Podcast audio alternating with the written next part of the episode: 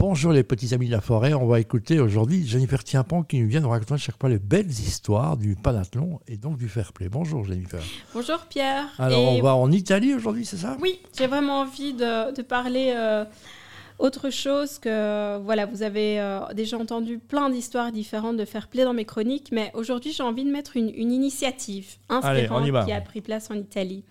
Et donc, c'est aussi un, panathlon club, mais de Latina, donc une ville de la région de Rome, qui a récemment orchestré une promenade urbaine visant à promouvoir la culture du sport en tant qu'outil d'inclusion et d'intégration sociale pour l'ensemble de la population. Bravo, belle idée déjà. Ouais. Et en fait, ils ont fait cette marche de 2 km qui avait un point de départ donc significatif au, moment, au monument Fair Play. Mhm. Et son itinéraire s'est terminé au monument de l'inclusion. Et ce monument, en fait, est dédié à Eunice Kennedy, la sœur donc de l'ancien président américain JF Kennedy. D'accord. Et fondatrice des Jeux olympiques spéciaux en 1968.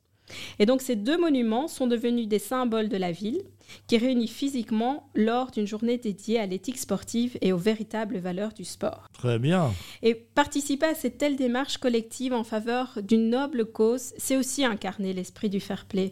Cela va au-delà des gestes sur le terrain, montrant comment le sport peut être un catalyseur puissant pour favoriser l'inclusion et l'intégration au sein de la société. Donc j'ai vraiment envie de remercier et dire un grand bravo au Panathlon Club de Latina et à tous les participants qui ont contribué à faire de cette promenade urbaine un événement. Eh ben, on va créer des monuments, on va créer une balade du côté de l'avenue Louise. Hein. Place Stéphanie qui a sûrement fait des choses magnifiques et le, Bois de la Cambre, Jean-Roger Bois de la Cambre a aussi fait un truc formidable mais ça passera devant chez nous. Non? Eh ben, un beau défi. Eh ben voilà, on va s'y lancer. Merci, on, se retrouve toutes les semaines avec les, belles histoires de, de tante Jennifer. Voilà.